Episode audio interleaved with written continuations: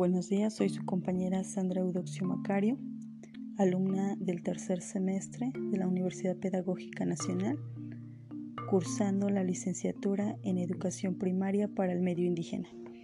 El día de hoy les hablaré sobre un tema muy importante, eh, el cual como alumnos de educación tenemos que tener conocimiento. Es sobre el diagnóstico pedagógico de la autora Raquel Amaya Martínez González. Antes de dar inicio a este tema, quiero eh, recalcar el concepto de diagnóstico pedagógico, en el cual les hablaré sobre distintos autores que dieron su punto de vista sobre este concepto. El primero es Buisan Marín. Considera que el diagnóstico pedagógico incluye un conjunto de actividades de medición para Bruckner y Bond 1986, considera que el diagnóstico pedagógico es un proceso que mediante la aplicación de unas técnicas permite llegar a un conocimiento más preciso del educando y orientar mejor las actividades de enseñanza-aprendizaje. Para Lázaro, el diagnóstico pedagógico es un conjunto de indagaciones sistemáticas utilizadas para conocer un hecho educativo con la intención de proponer sugerencias y pautas perfectivas. Para Pérez Just 1990 considera que el diagnóstico pedagógico es una actuación de la técnica profesional realizada con mentalidad científica esto es, esto quiere decir que con rigor, encaminada a conocer a los educandos y a su ambiente.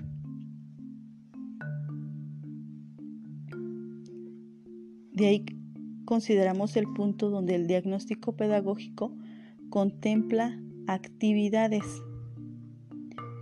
de assessment. ¿Qué es el assessment? Es la entrevista de evaluación situacional que va a estar relacionada con la valoración de alumnos en un contexto de enseñanza-aprendizaje. Otra actividad que contempla el diagnóstico pedagógico son las actividades de evaluación. Y como ámbitos de, de activación encontramos a los sujetos, los programas, instituciones, familia, barrios, docentes, etc. Buisan y Marín establecen una distinción entre diagnóstico pedagógico y evaluación educativa. Considera que esta está basada en la cantidad de técnicas que es necesario emplear para poder realizar un diagnóstico pedagógico o una evaluación. El diagnóstico pedagógico implica una labor de síntesis e interpretación de las informaciones recogidas mediante técnicas diversas. Y la evaluación la podemos hacer con una sola prueba, pero nunca podremos hacer un diagnóstico con una sola prueba o información. Para Gil Fernández, 1991, el diagnóstico no es completo sin un pronóstico y un plan de actuación formulados a la vista del análisis de los objetos obtenidos. El diagnóstico y evaluación forman parte de un mismo proceso, porque no puede haber diagnóstico sin valoración. Esto quiere decir sin evaluación. Entonces aquí, eh, como podemos escuchar, que el diagnóstico pedagógico va a abarcar actividades como es el ACEMENT, que es la entrevista de evaluación situacional, y las actividades de evaluación. Y los ámbitos de actuación van a ser sujetos, programas, instituciones, docentes, familias y barrios.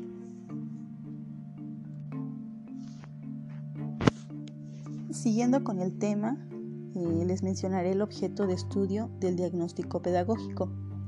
Eh, comprende tanto individuos, entrevistas de evaluación, entidades abstractas, evaluación. El ASESMET, que, que es la entrevista, proporciona al diagnóstico pedagógico una dimensión de estudio individual personal. La evaluación educativa considera como objeto de estudio programas, recursos, métodos e instituciones académicas que le proporcionan una dimensión institucional académica.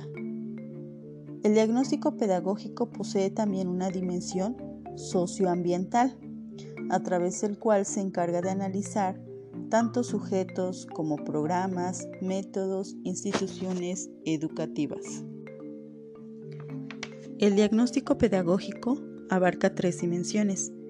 El primero es el individual personal, segundo es el académica, el tercero es el socioambiental. Dentro de la primera dimensión, que es individual personal, existen ámbitos como el biológico, el psicomotor, cognoscitivo intelectual, cognitivo, motivacional, afectivo, social. En la segunda dimensión, que es la académica, toma en cuenta lo que es el alumno, profesor, aula, programas y medios educativos, institución escolar. La tercera dimensión, que es el socioambiental, su ámbito es la familia, grupo de pares y barrio, comunidad. Como se los mencioné hace un momento, el objeto de estudio del diagnóstico pedagógico van a ser los sujetos, los programas y contextos. Bruegner y Bonn consideran que los objetivos fundamentales que debe conseguir el diagnóstico pedagógico son tres aspectos. El primero es comprobar o apreciar el progreso del alumno hacia las metas educativas establecidas. El segundo es identificar los factores en la situación enseñanza-aprendizaje que puedan interferir el óptimo desarrollo individual de los escolares. Y el tercero es adaptar los aspectos de la situación enseñanza-aprendizaje a las enseñanzas y características del discente, en orden a asegurar su desarrollo continuado. Otro método que se utiliza en la investigación cualitativa del diagnóstico pedagógico es el análisis de evidencias. ¿Qué es el análisis de evidencias? Consiste en el estudio de documentos publicados, transcripción de entrevistas, observaciones realizadas en un contexto de acción, notas de campo, grabaciones orales, etc. La interpretación de los datos en la evaluación etnográfica se va haciendo desde el inicio del proceso y a lo largo del mismo. Estas interpretaciones parciales y provisionales tienen que ser organizadas y estructuradas para formar conceptos y modelos de representación de la realidad, descubrir teorías que expliquen las relaciones entre fenómenos y permitan conocer y comprender mejor la realidad o crear nuevos pensamientos a partir de términos utilizados por el grupo analizado. Existen tres pautas importantes que debemos de tomar en cuenta para la redacción de los informes. La primera es la preparación del informe diagnóstico. La segunda es la estructura del informe diagnóstico. Y la tercera es el estilo de los informes. En cuanto a la preparación del informe diagnóstico, aquí se pretende obtener datos elaborados y sistematizarlos mediante el diagnóstico se hace una estructuración de los mismos y de informaciones sobre recursos y medios y se elabora una prognosis. Como prognosis entendemos que es el conocimiento anticipado de un evento. La autora menciona cuatro tipos de informes. El primero es el informe científico. Este va destinado a hombres y mujeres de ciencia. Se utilizarán todos los tecnicismos propios de ese campo profesional. El segundo informe es el de técnicos. Esto va destinado a las organizaciones públicas o privadas que han encargado el estudio o investigación. Se, procura que el informe sea accesible a los destinatarios, que no siempre dominan toda la jerga propia de la sociología, antropología, psicología social, etc. El tercer informe es el de divulgación.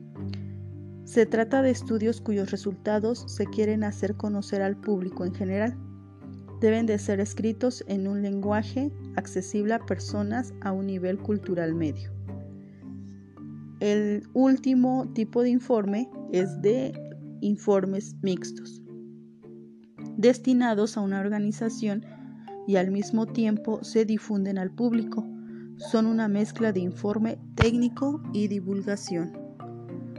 Todo tipo de informe tiene algo en común, que es el objetivo mismo, comunicar los resultados de una investigación a la población.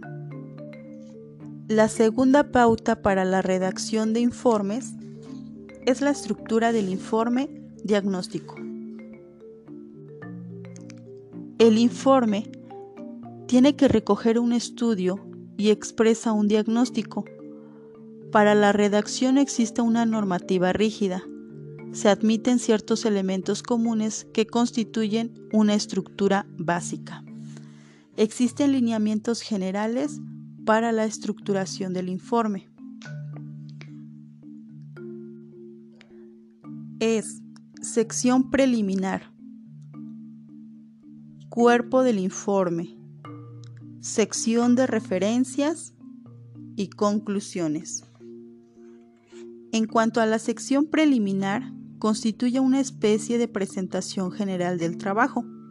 Aquí va incluido lo que es el título. El título debe ser conciso, claro, preciso y breve. No tiene que exceder de 12 palabras. El prólogo o introducción debe comprender el contenido y alcance del informe diagnóstico, de modo que quienes lo lean sepan con claridad de qué se trata y encuentren motivos para leerlo. El índice o contenido general conviene que sea suficientemente analítico para que el lector pueda tener una visión del conjunto de las cuestiones tratadas. El cuerpo del informe se trata del núcleo central en el que se presentan los resultados del estudio y del diagnóstico ha de contener el material recogido, estudiado, analizado y elaborado, presentado en forma objetiva, lógica, clara y precisa. Dentro del cuerpo del informe encontramos al marco teórico.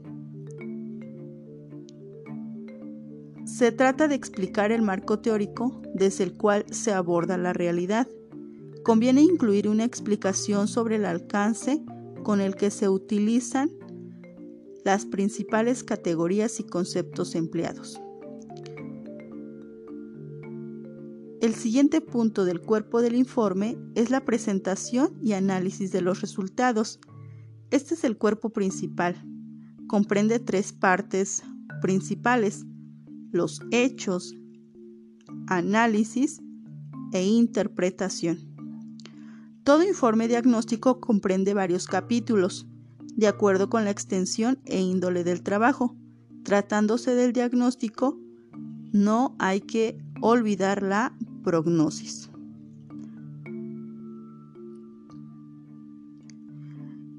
Existen cuatro exigencias que debe cumplir todo informe, que es la unidad, orden, progresión y transición. La tercera línea para estructurar el informe es la sección de referencias. Es el acopio de material que, ha sido tal para no recargar el texto del informe. Conviene trasladarlo a una sección separada. En la sección de referencias vamos a encontrar lo que es la bibliografía y el apéndice, apéndices o anexos. Dentro de la bibliografía no tenemos que descuidarla ya que tiene que ir en el apartado de nuestro informe. En cuanto a los apéndices o anexos, un informe diagnóstico no puede tener uno o más apéndices o anexos. Como pueden ser fotografías, notas, reglamentos o cualquier otro tipo de documentación que pueda servir como información ampliatoria o complementaria. Y la última línea para la estructuración del informe son las conclusiones. Estas se incluyen en nuestro trabajo. Se presenta de manera sintética y sistemática, agrupadas por temas y según el orden de importancia. Las conclusiones deben ser una especie de nexo o conector de nuestro trabajo. Existen cuatro características del estilo utilizado para lograr una buena comunicación con el pueblo, manteniendo todas las exigencias de un trabajo científico técnico. El primero es la brevedad. El segundo es la claridad y simplicidad. El tercero es el sentido de lo práctico. El cuarto es la reflexión personal. En cuanto al primer estilo para nuestro trabajo, que es la brevedad, aquí el texto tiene que ser legible.